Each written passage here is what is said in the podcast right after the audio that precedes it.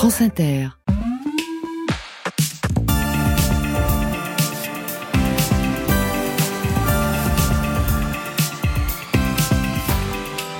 Bonjour à toutes, bonjour à tous. Comme chaque samedi, on se retrouve pour Zoom Zoom Zen en version best-of. Une heure pour tout comprendre des sujets du moment, des mots qui flottent dans l'air du temps et qu'on comprend pas toujours. Une heure pour apprendre en s'amusant, car vous le savez, le gai savoir, c'est notre mantra. À mes côtés, deux journalistes résolument jeunes et gays, Manon Mariani et Quentin Lui. Rendez-vous pour une veille sanitaire de haute volée et un micro-trottoir toujours complètement à la rue. Le best-of de Zoom Zoom Zen, c'est parti. Zoom Zoom Zen. Mathieu Noël sur France Inter. Bonjour Alizé Delpierre. Bonjour. Merci d'être avec nous sur Inter. Alizé, vous êtes sociologue, vous enseignez dans plusieurs grandes écoles et universités. Vous êtes l'autrice de Servir les riches, paru il y a deux ans, pour, laquelle pour le livre pour lequel on vous avait euh, déjà reçu ici. C'était Les domestiques chez les ultra-riches. Et vous venez donc de sortir un nouvel essai sur la question, Les domesticités, aux éditions de la découverte. On va voir qu'aujourd'hui, il n'y a pas que les ultra-riches qui ont euh, ce qu'on appelle plus des domestiques, mais des aides à domicile. Alizé Delpierre, pour votre premier livre, vous aviez donc enquêté sur celles et ceux qui travaillent pour les gens très fortunés. Mais finalement, euh, la domesticité, c'est un phénomène beaucoup plus vaste que ça. Alors oui, effectivement, en fait, euh, selon les derniers chiffres de l'Organisation internationale du travail, qui euh, euh, écrit en fait des rapports hein, réguliers sur la domesticité à travers, à travers le monde, eh ben on compte plus de 75 millions de travailleurs domestiques en fait à travers le monde. Sachant qu'en fait cette estimation est très sous-estimée justement puisque Parce qu'il y a une partie au black, j'imagine. Voilà, il y a une grande partie de ces emplois qui sont au noir mm. dans l'économie informelle, qui statistiquement est très difficile à palper. Et donc, eh bien, cette estimation estimation est l'estimation minimale, on va dire. Euh, et on, parle, on va en parler pendant l'émission, il, y a une forme parfois d'exploitation dans certains cas. Elle est plus violente chez les ultra-riches ou chez les personnes lambda? Alors c'est une bonne question parce qu'on peut dire que la distance sociale et donc la, violence symbolique qui peut être ressentie par cette distance sociale entre le patron et le domestique est plus importante chez les très riches, mhm. vu qu'on a affaire à vraiment des gens euh, qui voilà sont des millionnaires, euh, etc., face à des domestiques qui sont issus des classes populaires ou des petites classes moyennes. Mais en termes de conditions de travail, on a des conditions de travail qui peuvent parfois être meilleures entre guillemets ah chez les ultra riches au, mm. sens du salaire, mm. un salaire plus élevé, etc.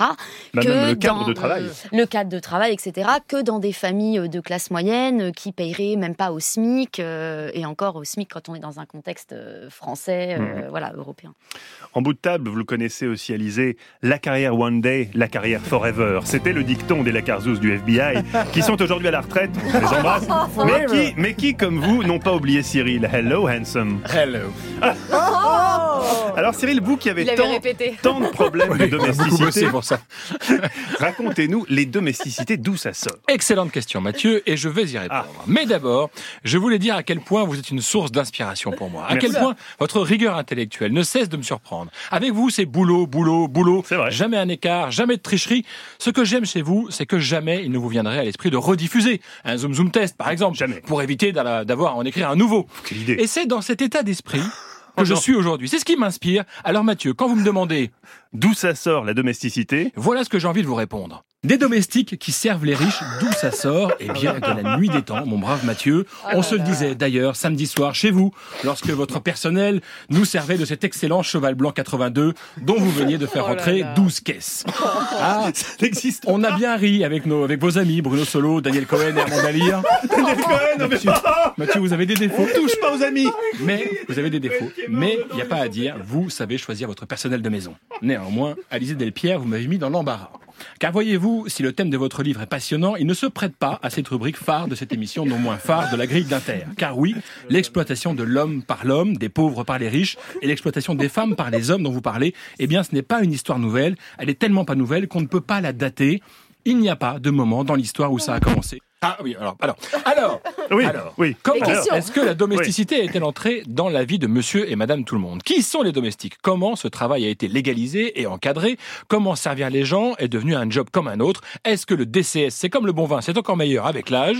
Pourquoi est-ce que cette domesticité accentue les inégalités sexuelles et raciales? C'est ce qu'on va voir durant une heure. Alizé Delpierre, nous venons d'assister à une des plus grandes entourloupes de l'histoire de l'audiovisuel après la fausse interview de Fidel Castro par PPDA. On va néanmoins essayer d'enchaîner. Parlons déjà du mot en lui-même et de sa signification. Qui parle encore de domestique aujourd'hui? Franchement, personne. Le mot, il est devenu quand même très politiquement incorrect.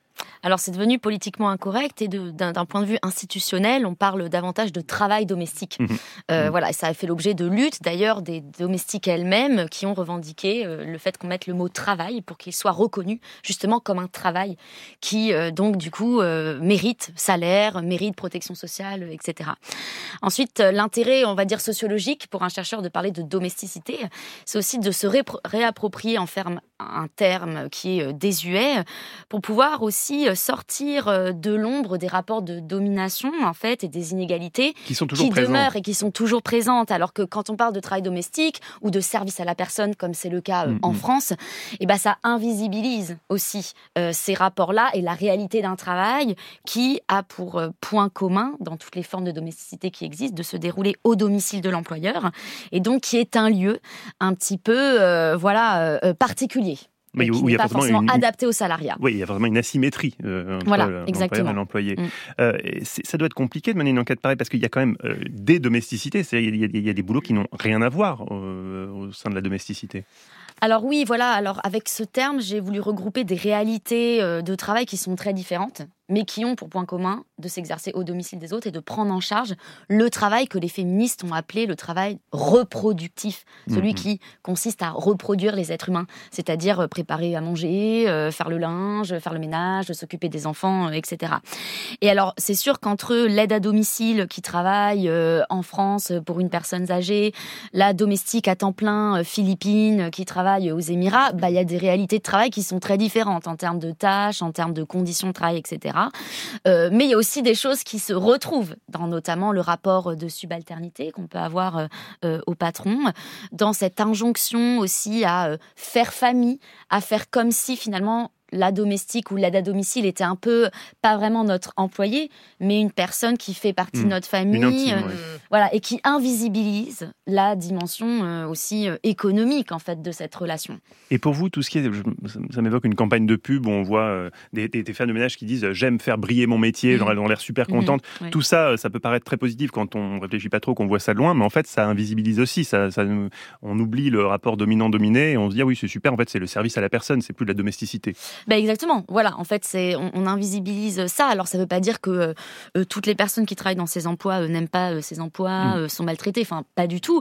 Mais néanmoins, on le sait statistiquement par des données, par des enquêtes sociologiques, par aussi des données économiques, que les emplois de la domesticité et des services à la personne sont des emplois très précaires et très mal payés.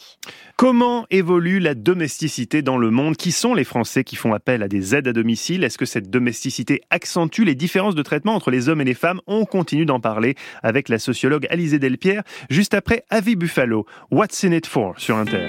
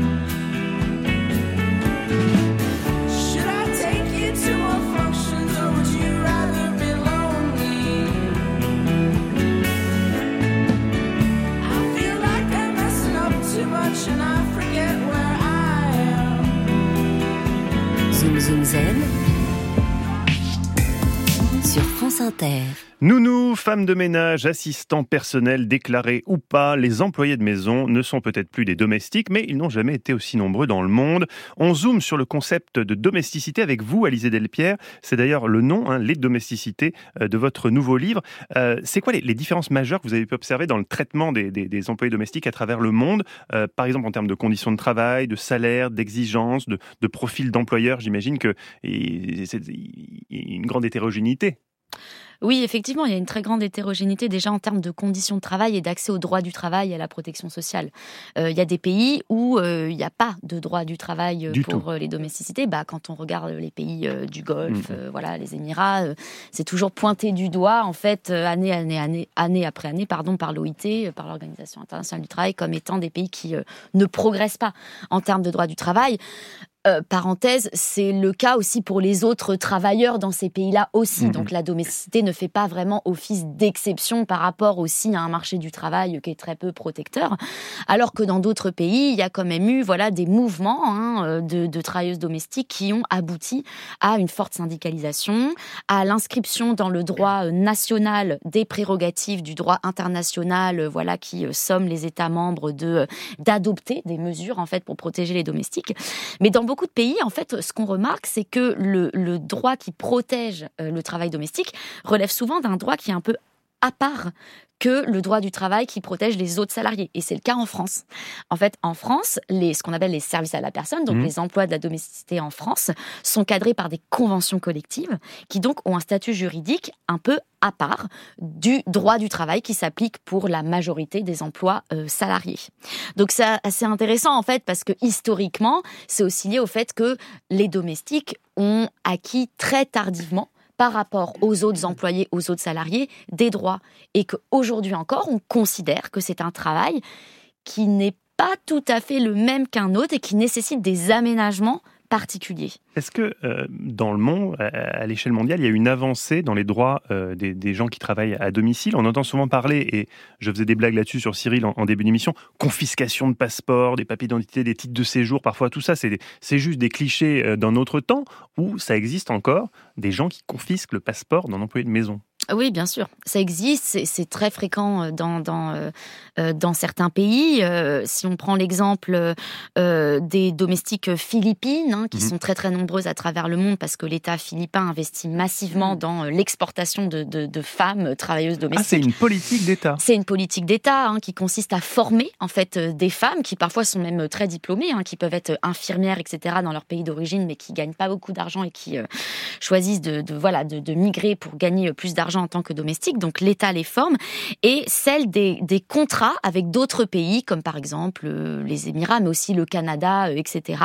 Et dans ces contrats de travail, eh bien, les domestiques sont obligés de travailler pendant une durée euh, minimale, deux ans ou trois ans au service d'un même employeur. Et on remarque par des enquêtes de terrain que ces employeurs ont tendance à, à, confisquer aussi les passeports, les papiers de ces femmes-là. Mais justement, vous, vous, parlez des femmes, mais mm, mm. sur les 75 millions de travailleurs domestiques dans le monde, 75% sont des femmes. Comment euh, on, l'explique? C'est aussi un milieu en fait très euh, conservateur où en fait on prend des femmes pour être euh, femmes de ménage, pour être nounou. On est encore là-dessus? Alors on est encore là-dessus parce que eh bien la domesticité, comme finalement tous les univers professionnels, s'inscrit dans une division sexuée en fait du travail. Et il y a encore cette représentation selon laquelle eh bien les femmes sont naturellement prédisposées à faire les tâches domestiques. Et donc en fait, du point de vue des employeurs, on va préférer recruter des femmes pour être nounou. On se dit qu'elle est naturellement plus compétente. Elle est naturellement plus compétente. Hein, ça renvoie à toute la, mmh. naturalisation des compétences de maternité mmh. euh, des femmes. Euh, qu'elles sont plus dociles aussi, hein, plus facilement euh, soumises, obéissantes, etc. Et puis, bah, comme sur le marché, de toute façon, la main-d'œuvre est entièrement féminine, eh bien, voilà, on, recrute des, femmes. Donc, c'est vraiment la domesticité, voilà, un secteur très féminisé qui est révélateur de façon plus générale de la division aussi sexuée du du travail qu'on a dans le monde. Et en termes de répartition des tâches, on est d'accord que donc aux femmes, le travail lié plutôt aux soins à la personne et à l'entretien de l'intérieur, aux hommes, les travaux extérieurs est, plus qualifié. Voilà, exactement. Dans, les rares cas de domesticité masculine, mmh. alors ça peut exister, alors ça existe chez les ultra riches qui ont plusieurs domestiques où les hommes prennent en charge les tâches les plus nobles de supervision ou alors les tâches d'extérieur, être chauffeur ou, mmh. euh, je sais pas, faire parfois un peu les courses, sortir les poubelles, etc. Et puis dans certains pays euh, euh, d'Afrique notamment, il y a des pays africains où demeure en fait une domesticité masculine quand même assez importante. C'est par exemple le cas du Burundi avec 20% de, domestiques qui sont des hommes, qui sont toujours appelés des boys en fait. Ah il y a toujours des boys voilà, on les appelle les boys et alors eux les boys, alors ils peuvent être assez polyvalents hein, en fait, mais ils s'occupent surtout d'entretenir l'extérieur de la mm. maison, etc. Face à vous, Alizé, figurez-vous qu'il a failli nous faire le coup de la panne aujourd'hui. Alors je rassure ses admiratrices, la bûche reste parfaitement fonctionnelle. De ce côté-là, aucune panne de micro, dirait Cyril, insatiable amateur de contrepétrie René Cotienne. En revanche, la oui. Bûche parce que je travaille. évidemment, vous bûchez énormément. En revanche, oui, la technique, vous a joué des tours, Quentin, une sombre histoire d'arrachage de câbles XLR. Cyril prétend qu'il y a un truc pas clair dans cette histoire. Alors pour parler domesticité, Quentin, vous avez dû rentrer de Marseille, vous étiez ces derniers jours, pour interroger les passants dans un rayon, disons, plus proche de la maison de la radio. Eh oui, je me dirige vers Beaugrenelle. Ah Pourquoi Parce que j'ai cassé mon matériel, j'étais pour ainsi dire complètement à l'arrêt. Euh, oh je, traverse le, pont en face de la maison de la radio et j'arrive dans ce quartier moderne, aux immeubles vitrés. J'arrête cette dame qui s'abrite avec une amie sous un parapluie. Bonjour. C'est quoi votre prénom? Antoinette. Antoinette, vous avez quel âge? Oh, 20 ans. à peu près. Oh, les 60. Antoinette est une instite à la retraite. Je lui demande de lire le mot qui nous intéresse aujourd'hui. Domesticité. Que dire? Docilité, esclavage, euh, domestique, aliénation, euh, patronat, système en place, Macron. Ah, vous avez déjà eu euh, une femme de ménage, vous? Moi? Non. Je suis ma femme de ménage. Vous en pensez quoi alors? Vous, ça vous ah, Je suis contre, moi. Donc, quelqu'un, un ami que vous connaissez qui vous dit j'ai une femme de ménage, vous vous dites ah, pas cool. Ah, il y a domestique et domestique. Hein. Ah, voilà, domestique et domestique. Le ah. bon employeur et le mauvais employeur. Sur cette réflexion, je croise la route de Michel. Veste en cuir, look de vieux rocker, cheveux qui tombent sur les épaulettes et lunettes, lunettes rectangulaires. Domesticité, pardon, excusez-moi. C'est le, le fait d'être domestique. J'aime pas le terme de toute façon. J'aime pas le terme parce que domestique, j'ai l'impression qu'il y a une, espèce de domination que j'aime pas. Est-ce qu'il n'y en a pas une indirecte? Ça, c'est autre chose. Ça, c'est la hiérarchie. Michel m'explique qu'il a eu lui-même une femme de ménage déclarée, avec qui il entretenait une très bonne relation. Il partageait même des cafés de temps en temps, mais. Dès que vous mettez de la hiérarchie et de l'argent, il, faut faire attention. Est-ce que c'est bien de mettre de la hiérarchie dans la maison? On n'a pas le Dans la maison Qu'est-ce que je vous dis? Si vous parlez d'une femme de ménage, la femme de ménage, c'est une employée. Est-ce que vous, là, quand vous faites votre boulot pour France Inter, vous le faites bien pour quelqu'un Cyril Lacarrière. Cyril Lacarrière. Quand vous le faites votre travail, vous le faites pour quelqu'un, il y a une hiérarchie dans toutes les sociétés. Ce qu'il faut, c'est que la hiérarchie reste. Il faut, que tout le monde se respecte, c'est un point, c'est tout. Il n'y a pas de notion de, domination, il y a une question de partage de travail, c'est tout. le problème, c'est que je fais aussi le ménage chez Cyril. Aujourd'hui, et il faut que ce soit propre avant 18h. c'est toujours compliqué. On verra euh, ce qu'en diront les prud'hommes de tout ça. Elle, elle traverse le quartier, surtout animée par un grand centre commercial, et c'est juste à côté de l'entrée que je l'arrête. Bonjour. C'est quoi votre prénom? Leïla. C'est quoi votre métier à vous? Euh, je suis caissière actuellement. Je lui parle de notre mot du jour et je lui montre le livre de notre invité. Ok, d'accord. Donc, c'est-à-dire le travail des personnes pour les autres. D'accord, ok, ok. Il y a des pays où il y a des abus. Hein. Ça, je le sais. Je me suis un peu intéressée au travail des domestiques, notamment ceux des, des étrangers, les Africains subsahariens, les ceux venant d'Amérique du Sud. Ils souffrent aussi certains. Ils sont destitués de leurs droits. Quand on prive de quelqu'un de son passeport et qu'on lui fait une pression sociale, psychologique, en gros, désolé, tu travailles pour moi, tu fermes ta gueule, sinon tu dégages en usant des faiblesses de la personne, ça c'est une malhonnêteté, une méchanceté. Elle me confie que la France fait beaucoup d'efforts pour encadrer ce travail, qu'on a de la chance. Je lui demande si elle a autour d'elle des personnes qui travaillent chez les autres. Des connaissances, oui. Des, des connaissances de la même origine que moi. Je suis maghrébine et ça va, ça se passe bien pour eux, mais le seul point récurrent qui revient, c'est le salaire. Entre le SMIC, voire un peu plus bas que le SMIC. une amie à moi, elle est épuisée psychologiquement par rapport à ça. Je salue Leïla pour m'arrêter devant cette autre femme. Elle s'appelle Edith, elle est assistante de direction dans une entreprise du quartier. Je lui fais lire Domesticité. Alors oui, il y, a, les, gens qui travaillent chez les gens, c'est ça? Ouais, c'est ça. Alors, c'est les gens qui travaillent chez les gens, donc forcément, on ne les voit pas, ces personnes. C'est ça, ils sont aussi invisibles. Oui, oui, ils sont invisibles. Et ils sont invisibles, je pense, au niveau euh, administratif, au niveau d'un tas de choses. Mais bon, c'est des gens aussi qui n'ont pas le choix, je pense.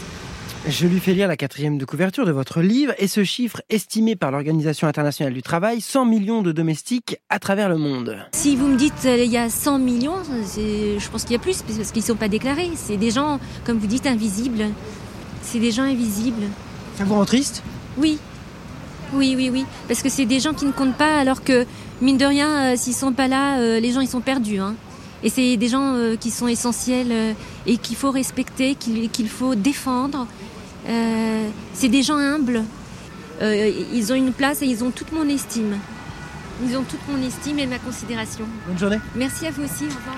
Ce n'est pas le mot le plus simple à aborder euh, dans la rue, car il provoque euh, souvent de la colère et le constat d'un monde à deux vitesses rempli de disparités, ceux qui font et ceux qui délèguent, avec une tendance irréversible et lisible, la domesticité rend invisible. ils sont invisibles et pourtant ils sont partout, pas que chez les ultra riches, pas que chez Cyril Lacarrière. On continue de zoomer sur les domesticités avec vous, Alizé Delpierre. Comment euh, la sociologue que vous êtes réagit à ces témoignages qu'on vient d'entendre? Ben, c'est intéressant parce qu'il y a une le, mot, on voit que le, déjà les gens comprennent le mot. Hein, c'est pas forcément évident hein, parce que quand on parle de domesticité, on peut se demander euh, ce, que c'est. Donc je suis assez euh, surprise en fait. Euh, et puis il y a tout de suite cette, ça renvoie tout de suite à, un, à des à de mauvaises conditions de travail, à un rapport de domination en fait qui rend pas forcément à l'aise et à un discours qui a tendance à diviser, enfin à distinguer les domestiques qui travailleraient aussi ailleurs d'une certaine manière et qui seraient dans des situations d'esclavage, euh, d'exploitation, et ceux qui seraient en France, qui seraient quand même un peu mieux lotis que les autres. Et euh, alors, c'est vrai et faux. Euh, c'est vrai dans le sens où, euh, comme le disait euh, cette dame, bon, enfin voilà, il y a, un droit en France, c'est encadré, etc. Mais c'est en partie faux parce que, comme le disait une autre personne, il gagne même pas elle, et mm. il ne gagne même pas le, SMIC ou, ou un SMIC et très souvent en fait travaillent aussi à temps partiel en fait, ont beaucoup de mal à avoir des équivalents temps plein et donc en fait gagnent très très très peu à la fin du mois. Hein. Déjà avoir quand on est aide à domicile ou femme de ménage à temps partiel pour plusieurs employeurs. Mm-hmm. Euh, gagner déjà 800 euros par mois euh, relève de l'exploit. Parce qu'il y a des heures par-ci, des heures par-là, mhm. des temps de transport bah qui sont pas rémunérés. Qui sont pas rémunérés, tout à fait. Et y compris quand on passe par des euh, agences de service à la personne, comme on en a parlé tout à l'heure, qui font ces merveilleuses affiches euh, dans mhm. le métro euh, notamment. Qui permettent aux employeurs de défiscaliser. Qui permettent aux employeurs de défiscaliser et qui finalement génèrent un profit très important entre ce que vous, employeur, vous payez et ce qui tombe dans la poche de la femme de ménage en question. On parle de O2, Shiva, Oui, exactement, O2, etc. Shiva, etc. Et ben donc non seulement elles ne rémunèrent pas les temps de, de, de trajet, mais en plus elles ne font pas toujours attention aux lieux dans lesquels vont travailler dans une même journée euh, les, les, femmes de ménage. Donc en fait, il y a des femmes de ménage qui peuvent travailler au nord de Paris, au sud de Paris, en banlieue dans la même journée. On en parlait tout à l'heure euh, hors antenne, mais est-ce que les livreurs des Deliveroo, les chauffeurs euh, Uber, ça rentre dans cette forme de domesticité ou est-ce que c'est une nouvelle forme encore de domesticité? Alors c'est intéressant. Alors c'est pas de la domesticité au sens où mm. c'est pas un emploi salarié au domicile de l'employeur, parce que quand vous commandez votre repas sur Deliveroo, vous ne salariez pas le, le, le livreur. En l'occurrence, il est salarié par, mm-hmm. par la boîte, par la plateforme. Mais pour moi, euh, il s'agit, il y a un continuum en fait mm. entre euh, le majordome à temps plein euh, des très riches, la femme de ménage et le chauffeur des livreaux. Et les services qui sont délivrés par les, les livreurs sont une forme d'externalisation à outrance du travail domestique, ou qui est démocratisé parce qu'il n'y a pas que les classes supérieures qui sont livrées par des Deliveroo, il y a aussi des classes moyennes et des mm-hmm. classes populaires. Hein. Les, les, premières enquêtes sociologiques menées là-dessus le montrent. Et puis en plus, vous ne vous embêtez pas à être euh, euh, l'employeur, en fait. Vous n'avez même pas les tracas. Voilà. Zoom Zoom Zen, le best-of se poursuit. Dans un instant, on parlera des Swifties et à travers eux, de la plus grande star de pop actuelle, Taylor Swift. Pourquoi a-t-elle pris le pouvoir? Comment est-ce qu'elle gère sa carrière et sa communication? Est-ce que c'est vraiment la girl next door qu'elle prétend être? On décrypte ce phénomène juste après Cat Power, She Belongs to Me sur Inter. She's got everything she needs. She's an artist. She don't look back.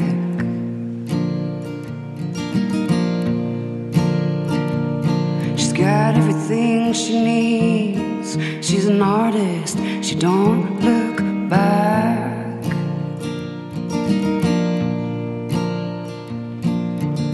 She can take the dark out of the nighttime and paint the daytime black.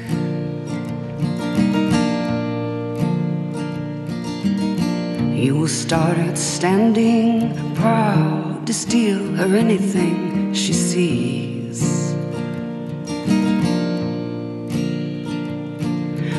Start out standing proud steal her anything she sees. But you'll wind up peeking through a keyhole down upon your knees.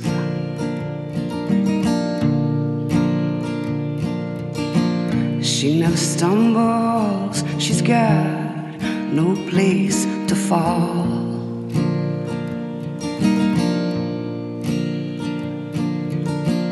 She never stumbles, she's got no place to fall.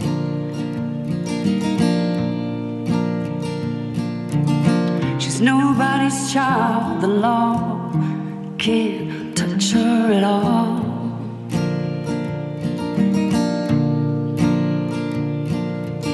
She wears an Egyptian ring, it sparkles before she speaks.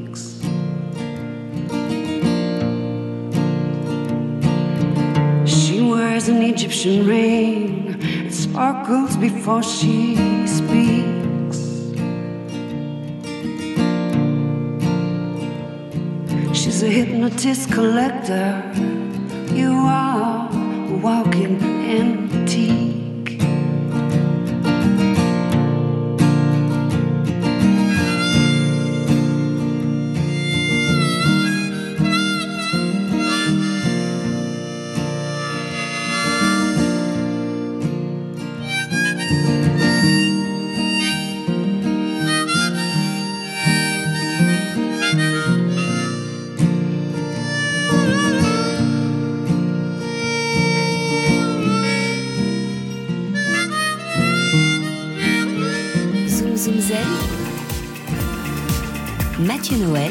France Inter.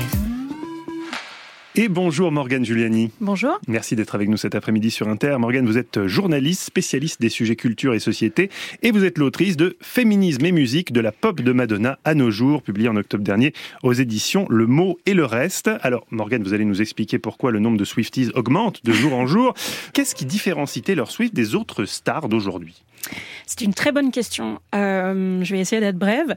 Euh, non, mais disons que par exemple, ce qui la différencie, c'est que c'est quelqu'un qui donne l'impression, en tout cas, d'être très approchable, qu'elle pourrait être votre amie. Mm. Vous pourriez genre aller bruncher avec elle.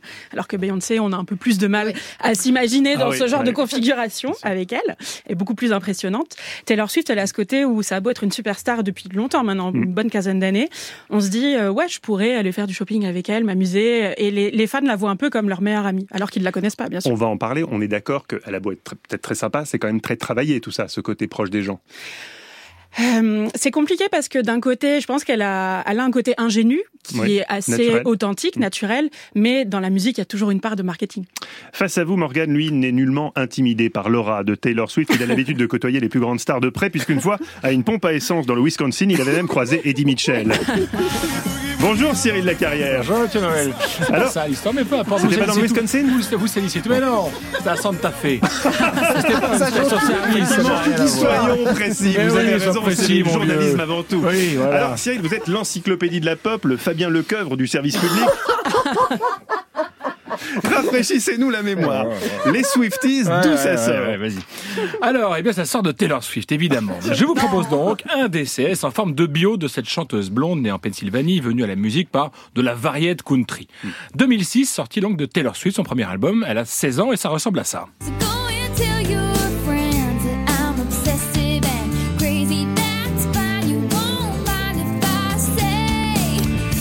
2009, la chanteuse reçoit MTV Music Award pour la meilleure vidéo féminine. Elle est sur scène, elle est heureuse, elle remercie tout le monde, et là, surgit de nulle part. Taylor,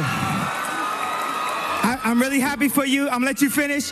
But Beyonce had one of the best videos of all time. Kenny West qui prend le micro des mains de Taylor Swift pour dire que Beyoncé a fait une des meilleures vidéos de l'histoire. Plus tard, le rappeur dira que c'est Dieu lui-même qui lui a dit de prendre la parole ce soir-là. C'est Jeanne d'Arc. Évidemment. 2014, elle fait retirer tout son catalogue de la plateforme Spotify. La raison, pas question qu'on écoute sa musique gratuitement et elle exige une meilleure rémunération des artistes. Spotify se la raconte pendant quelques temps et puis finit par céder à Taylor Swift. 8 octobre 2018, dans un long post sur Instagram, la chanteuse incite les gens à aller voter et à bien choisir pour qui ils votent. Elle dit qu'elle a longtemps été réticente à l'idée de donner son avis sur la politique. Cette fois pourtant, elle s'y met pour soutenir les droits des femmes et ceux de la communauté homosexuelle. Réaction très prudente de Donald Trump. Disons simplement qu'à présent, j'aime la musique de Taylor 25% de moins qu'avant, répond Donald Trump, lui qui généralement insulte ses Ah oui, opposants. il est fébrile. Preuve quand même de la puissance de Taylor Swift. 2021, elle décide de réenregistrer tous ses anciens albums. Une sombre histoire de droit, un peu comme moi le jour où je me mettrai à réenregistrer ses DCS pour échapper à la tyrannie de France Inter. Sur cassette, absolument. Octobre 2023, elle devient milliardaire à 33 ans. Sa tournée actuelle pourrait rapporter plus de 2 milliards de dollars. Novembre 2023, Taylor Swift officialise sa relation avec un joueur de foot américain. Désormais, quand elle assiste à un match, les audiences télé grimpent en flèche. 2023, l'ex-chanteuse de country est élue personnalité de l'année par le magazine Time. Février 2024, en, en 2023, Taylor Swift est arrivée en tête des ventes mondiales. Ça fait 11 ans que ce classement existe et c'est déjà la quatrième fois que Taylor Swift finit à la deuxième place, 2014, 2019, 2022 et donc 2023, printemps 2024, car oui, dans ce DCS, on prend aussi un temps d'avance. C'est fou. C'est fou. L'université de Harvard va proposer un cours sur les chansons et l'univers intitulé Taylor Swift and Her World, Taylor Swift et son monde. Les étudiants devront, je cite, faire des recherches approfondies sur les paroles, la musique et l'influence de Swift. Vous imaginez bien. le jour où on on enseignera le DCS à Harvard. Ça viendra. Ça Bref. durera une minute, je pense. D'où ça sort les Swifties d'un phénomène incroyable dont Mathieu et moi ne connaissons aucun titre. C'est ça qui est dingue et on va enchaîner là-dessus. Merci Cyril, Morgane Giuliani. Euh, c'est vrai qu'avec Cyril, les gens de notre génération, on- on- peut-être euh, Manon connaît mieux, mais nous, on n'est pas capable de donner un titre de Taylor Swift Vous alors que c'est une star mondiale. À notre époque, Michael Jackson, on connaissait toutes les chansons. C'est l'exemple de Mathieu. Oui.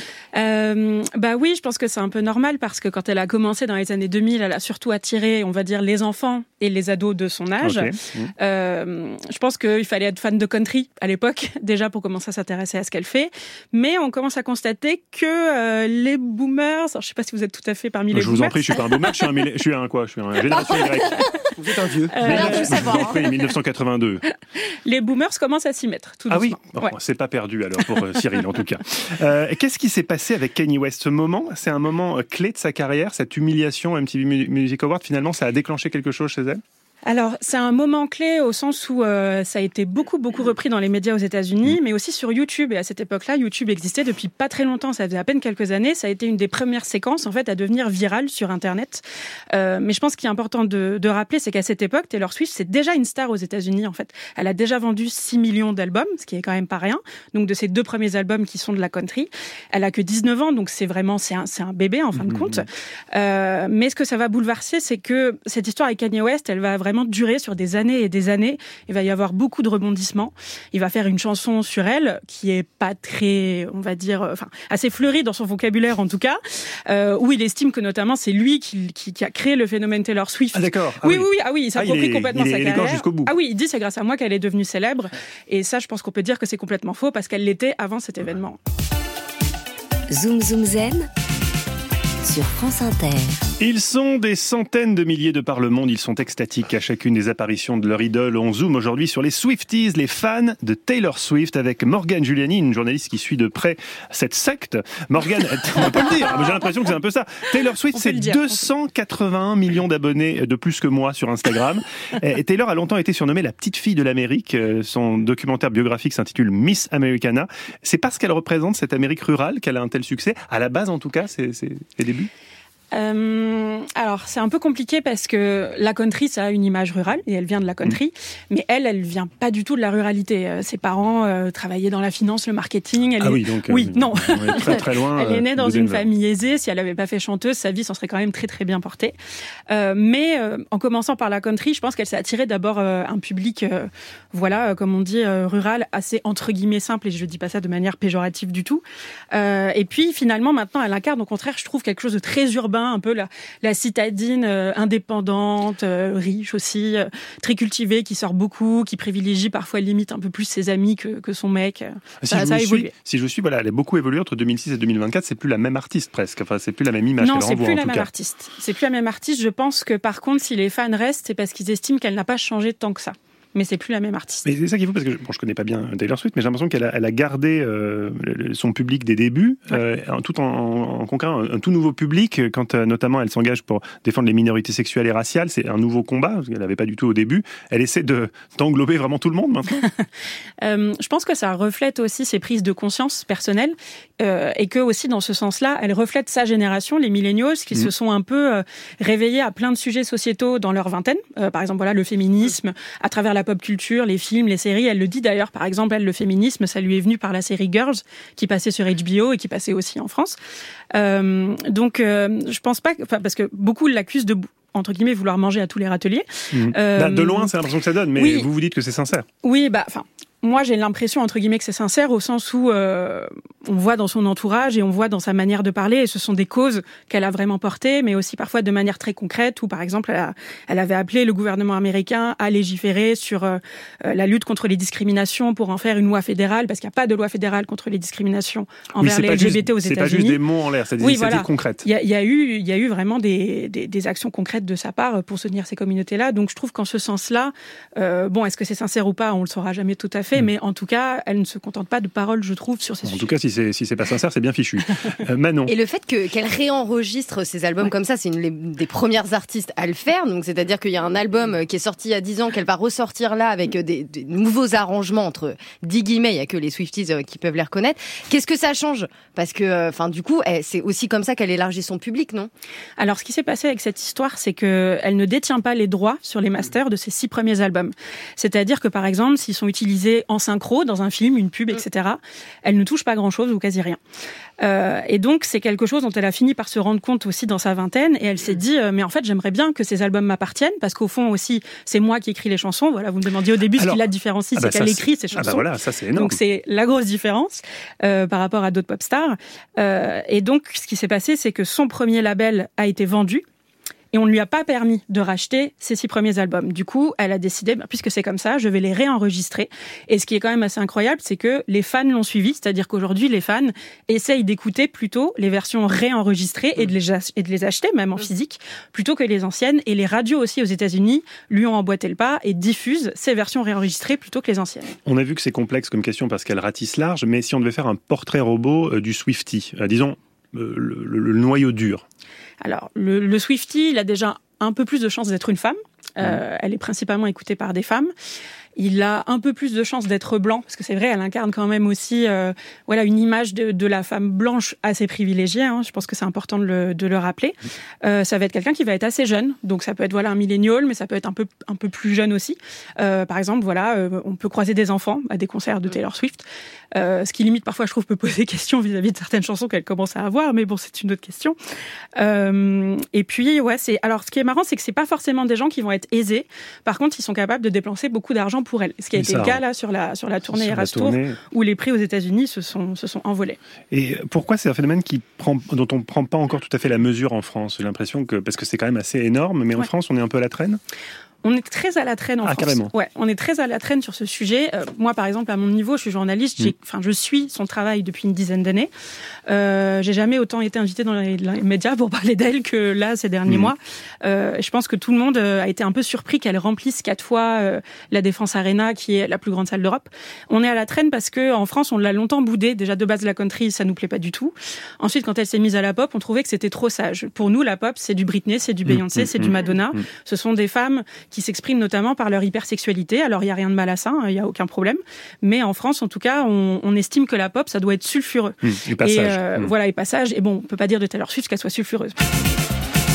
Ce n'est pas qu'elle a plus de talent, c'est juste qu'elle a une meilleure maison de disques, pestait Quentin en préparant cette émission. On zoome aujourd'hui sur Taylor Swift et les passions qu'elle déchaîne auprès de ses fans, les Swifties. Morgane Giuliani, autrice de Féminisme et musique, la pop de Madonna à nos jours, est toujours avec nous. Euh, Morgane, visiblement, ça fait beaucoup rire le fait que vous ayez écrit ce livre Manon Mariani, c'est un très bon Bah, je livre. hein. remercie, c'était un an de ma vie. Je mais pas la-. Non, non, je viens de comprendre la blague du début, excusez-moi. je- Ah, je- vous avez compris à Je retardement. l'écoutais pas, Du début je de l'émission. On dit du début de l'émission dans l'oreillette. Non, merci Cyril. La vanne Ah, c'est bien que tu l'aies maintenant. Euh, Morgane, on loue souvent son art de la communication à, à Taylor Swift. Est-ce que elle elle est vraiment maître de son image ou est-ce qu'elle a, elle a derrière elle euh, une équipe de com? Enfin, qui est derrière Taylor? Elle, elle est toute seule ou c'est c'est une équipe? Elle n'est pas du tout toute seule, bien sûr. Euh, elle a une équipe qui travaille autour d'elle, notamment une femme euh, qui s'appelle Tree Payne, euh, qui est un peu, en gros, euh, son assistante RP. Elle la suit partout Mhm. et c'est quelqu'un qui la, qui la conseille et qui, par exemple, aussi, dans les cérémonies, la surveille pour pas qu'elle boive trop, pour qu'elle oublie pas de s'hydrater, des choses comme ça. Mais comme beaucoup de stars, en fait, elles sont. J'aimerais bien voir quelqu'un qui me Ah, rappelle elles- de m'hydrater. Elles sont, non, mais elles sont entre guillemets assistées aussi parce qu'il se passe tellement de choses autour d'elles qu'elles ne peuvent pas s'organiser toutes seules. Vous, pardon, mais vous qui la suivez depuis si longtemps, est-ce que vous arrivez à distinguer la part de storytelling? Il y a un moment, elle se met autour d'une table avec sa, sa manager ou peu importe comment elle l'appelle, et puis ils se disent Attends, quelle est la prochaine étape? Qu'est-ce qu'on va feuilletonner? Qu'est-ce qu'on va raconter? Bah, c'est vrai que par exemple dans le cas de Taylor Swift, sa nouvelle, enfin sa nouvelle, sa, sa tournée actuelle s'appelle The Eras Tour Mhm. parce que chaque album symbolise une era, c'est-à-dire une ère de sa Ah, de sa discographie. Euh, parce qu'à chaque euh, à chaque disque, elle a créé un nouvel univers, euh, que ce soit visuel, mais parfois aussi musical. Euh, donc forcément, ça par exemple, c'est sûr que c'est aussi issu de, de réunions avec ses équipes. Mm. Mais à nouveau, c'est aussi quelqu'un qui, qui est très curieux et qui très vite, même quand on écoute ses toutes premières chansons country, il y avait déjà un côté pop. Donc finalement, même parce qu'on l'a beaucoup accusé de, de s'être vendu à la pop et Mm. d'avoir trahi la country, euh, mais il y avait déjà une construction pop dans ses morceaux quand elle était toute jeune, parce qu'elle voulait atteindre le public le plus large possible. Vous écoutez France Inter et vous faites bien. Dans quelques instants, c'est Rosa Burstein qui va nous rejoindre, mais d'abord, l'heure est venue d'écouter Manon. Non, non, non, non, écoutez, euh, sa chronique, j'entends bien sûr. Non, non, sa Pourtant, on la chronique. connaît par cœur. Manon, Manon qui a reçu hier une jolie lettre Que signée seule. Suzanne, 81 ans, qui écrit, je cite, ça c'est, ça, c'est vrai, hein. j'adore l'émission à 99%, mais je sursaute à chaque fois que vous dites la Marianoche, c'est horrible. Suzanne, qui a en tout cas bien cerné la personnalité de Manon, puisqu'elle a choisi une carte postale représentant une femme qui se déshabille. On Merci on Suzanne, la. Marianoche te fait mille bisous. Et justement Exactement. Manon, c'est l'heure de votre veille sanitaire avec aujourd'hui une histoire qui affole TikTok. Part 33 Who the fuck did I marry? June 17th, 2021. Elle, elle s'appelle Risa Tessa. C'est une TikTokeuse américaine d'une quarantaine d'années qui fait énormément parler d'elle en ce moment. Il y a une semaine, elle a publié 50 vidéos sur TikTok qui sont devenues virales, une véritable série où elle raconte face caméra son mariage toxique avec un menteur pathologique. Sa série a même un nom, on l'a entendu, Who the fuck did I marry? Avec qui je me suis mariée? Putain. Et l'histoire est digne d'un film. Risa a rencontré l'homme parfait, amoureux, aisé, gentil. Ils se sont mariés jusqu'au moment où elle a commencé à avoir de plus en plus de red flags, ces signaux qui montrent un comportement toxique. Son mari s'est avéré être en fait un mythomane. Il lui a dit qu'il était proche de sa famille, mais en fait non, il passait des faux coups de fil à un travail imaginaire. Il n'avait pas d'argent, il parlait avec d'autres femmes, il couchait aussi avec d'autres femmes évidemment. Il a même donné un faux numéro de carte d'identité quand ils se sont mariés et il était aussi recherché par la police pour usurpation d'identité. Effectivement, ça fait beaucoup. Et c'était en 2021. Évidemment, depuis, Risa a divorcé et déménagé très loin de lui. Aujourd'hui, elle a donc décidé de raconter son histoire sur TikTok et ce n'est pas très étonnant car de plus en plus de créateurs de contenu utilisent la plateforme pour raconter leur vie intime à travers des récits à la manière de certains podcasts. En fait, hein, je pense à Transfert par exemple où une personne raconte une histoire extraordinaire qui lui est arrivée. Sur TikTok, c'est la même chose mais avec la vidéo en plus. Ces contenus portent même un nom, ils sont appelés des story time, en français l'heure de l'histoire. C'est un terme que beaucoup de TikTokers emploient en début de vidéo pour signifier qu'ils vont raconter une histoire de leur vie privée. Alors ça peut être des ruptures, des histoires drôles, des histoires paranormales, bref, il y a de tout. Et ce qui est assez intéressant avec euh, le cas de Risa, au-delà de son histoire assez dingue, c'est le format qu'elle a utilisé pour la raconter. 50 vidéos de 10 minutes, donc plus de 5 heures de récit, c'est même plus long qu'un film du Seigneur Et c'est assez rare pour être souligné car en général sur TikTok, ce sont plutôt les vidéos courtes qui sont privilégiées par les créateurs. Mais elles sont beaucoup regardées, ces vidéos de Risa. Mais elle cartonne, chaque vidéo dépasse le million de vues, Certains, certaines montent même jusqu'à 13 millions de vues. On parle quand même de vidéos où l'on voit juste une femme face caméra raconter son histoire, hein, ce qui n'a rien d'extraordinaire sur le papier, mais il faut croire que ce format plaît. Ce qui est intéressant ici, c'est que l'utilisation de TikTok est donc en train de changer. L'application n'a jamais caché son envie de venir concurrencer YouTube, et c'est un premier pas très intéressant, car en général, ce long récit se trouve plutôt sur YouTube. TikTok a donc eu le nez euh, en modifiant la durée de ses vidéos. hein. Le fait de pouvoir monter jusqu'à 10 minutes change quand même tout et montre que la, la capacité d'attention des utilisateurs n'est pas aussi réduite qu'on pourrait le penser. Et si de plus en plus de vidéos longues sont créées, ça va totalement renouveler l'utilisation qu'on a de l'application. Mais ça, c'est le but de TikTok? Oui, d'ailleurs, je vous l'avais dit hein, récemment, euh, la durée des vidéos pourrait bientôt être fixée à 30 minutes. Alors pour l'instant, c'est encore en phase de test, hein, mais vu le buzz autour de l'histoire de Risa, ça ne peut que les inciter à aller dans cette direction. Who the fuck dit Anne-Marie ma- euh, marque donc peut-être un tournant dans l'histoire de l'application. Et puis ça va forcément inciter de plus en plus d'utilisateurs à produire ce type de contenu, même si on a déjà des millions avec le hashtag Storytime. Une bonne nouvelle quand même hein, pour TikTok qui arrive à point nommé car la plateforme a eu un gros coup dur ce mois-ci quand elle a perdu les droits des musiques d'Universal. hein. Les deux entreprises n'ont pas trouvé d'accord. Du coup, il n'est plus possible de mettre des musiques appartenant à la maison de disques dans des vidéos. Donc plus de Taylor Swift évidemment, plus de Drake, plus d'Ariana Grande, bref, les plus gros artistes du moment. Et quand on sait à quel point la musique a une place importante sur l'application, c'est évidemment une grosse perte pour TikTok qui doit donc compenser avec d'autres formats. Peut-être que ces récits intimes vont permettre hein, de pallier en partie hein, le manque des morceaux pop et que ces vidéos longues vont être le futur de l'application.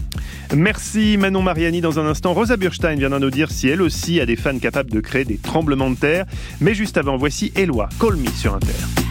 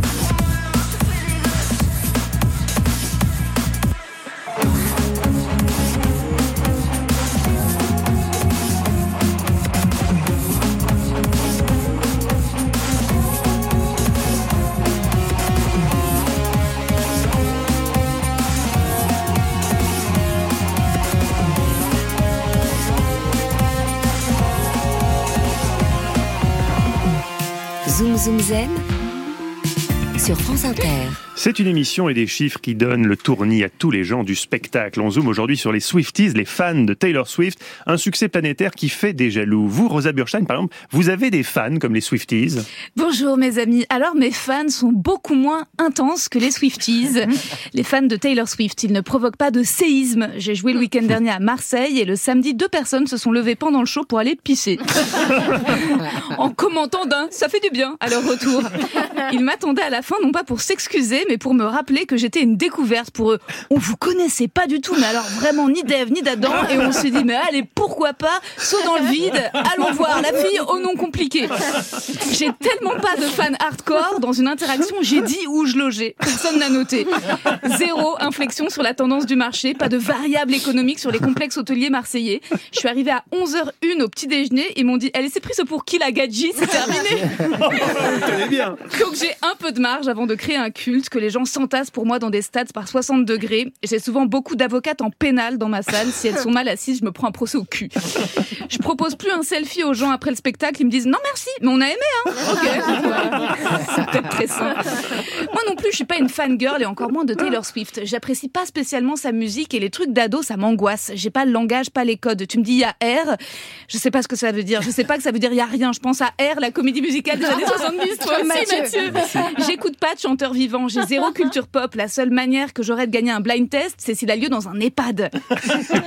Et j'étais déjà vieille enfant. Comme mes parents interdisaient la télé, j'avais des goûts niches à 7 ans. Si ça discutait de la belle et la bête à la récré, je commentais la version de Cocteau en répétant ce que ma mère disait. Jean Marais, icône virile et homosexuelle, de quoi bousculer nos stéréotypes, non? Peu d'enfants avec qui débattre sur le sujet. Ça continue au collège, j'avais pas les CD de Britney Spears et Maria Carey, mais j'étais incollable sur Barbara et proposais au boom l'aigle noir. Mais si, écoutez, c'est sympa, c'est sur l'inceste que lui a fait son papa. Donc, normalement, les phénomènes de masse, je suis programmée pour passer à côté. Or là, la businesswoman sans peur a su éveiller mon intérêt. Je ne sépare pas l'homme de l'artiste, mais pour Taylor Swift, je shift. La chanteuse me laisse de glace, mais la femme réveille en moi une flamme révolutionnaire. Taylor Swift a pris sa revanche sur son ancien label en réenregistrant un à un ses premiers albums pour récupérer ses droits d'auteur. Elle a imposé ses conditions aux maisons de disques et aux plateformes de streaming. Elle est passée en direct avec les cinémas pour distribuer son film. Bella Ciao, Miss Americana, hello! Ce genre de récit me fait aimer la country et me donne envie de troquer mes chemises à col Claudine pour des vestes à lacets sans manches, de mettre des portes saloon dans mon appart à Bagnolet, de remplacer mon vélo électrique par un bon vieux canasson, tchuss les Pokéballs, vive la viande de bison. Le féminisme à l'américaine, il y a un côté empouvoirant. Moi, j'ai encore du mal à assumer quand je demande un coca zéro en loge. Ah, du Perrier? Ah bon, bah, c'est presque pareil. Dans les deux, il y a des bulles. Une Swiftie devrait pas se laisser faire. Idem pour la sororité. Faut copier Taylor. C'est bien beau de liker les posts de Sabrine, sorcière, louve, rebelle, qui a mal pendant ses règles de pleine lune à cause de l'hétéropatriarcat. Mais ça coûte pas grand chose. Ça a pas un impact immense. Taylor Swift, elle a donné 250 000 dollars à la chanteuse Kesha pour l'aider dans la bataille judiciaire contre son producteur. Il y a pas d'amour, il y a que des preuves d'amour et 250 000 dollars, c'est de l'amour. Alors relisons bien nos contrats, enfilons des Santiago et chicons du tabac. Merci Taylor de l'inspiration. Si tu pouvais continuer à influer sur les élections, ce serait super. Trump, on veut bien que tu lui envoies ton lasso. Yeehaw Oh, là, on était au Far West. Merci beaucoup, Rosa Burstein. On vous retrouve la semaine prochaine dans Zoom Zoom Zen. Merci, Morgane Giuliani. Je rappelle votre dernier livre, Féminisme et musique, la pop de Madonna à nos jours, disponible aux éditions Le Mot et le Reste. Alors, pour conclure, Taylor Swift ou Madonna? Taylor Swift, même si j'aime beaucoup Madonna, mais Taylor Swift. Pour vous, c'est c'est plus puissant. Euh, c'est plus puissant et je pense qu'elle entre- guillemets vieillira mieux que Madonna au sens où elle sait se remettre en question. C'est ça que je veux dire. Pas, pas sur le physique. Elle a pas sur le dérapé dans la dernière ligne droite, c'est ce qu'on aime. Merci encore Morgane. Merci à tous, Manon Mariani, Cyril Lacarrière, Quentin lui qui se tiendra à la disposition de ses Luistis devant Radio France pour un bain de foule et plus si affinité car il a gardé l'esprit rocker. Merci aussi Amel Caldi, Cléo Grisper et Sybille Bulou. À la technique, on salue Adèle Caglar, à la réalisation Ghislain Fontana. Merci à toutes et à tous de nous avoir suivis pour ce meilleur de Zoom Zoom Zen. On se retrouve lundi pour parler de la société apprenante, comment adapter l'école et l'apprentissage tout au long de la vie aux nouveaux enjeux. On vous explique tout lundi à 16h sur France Inter.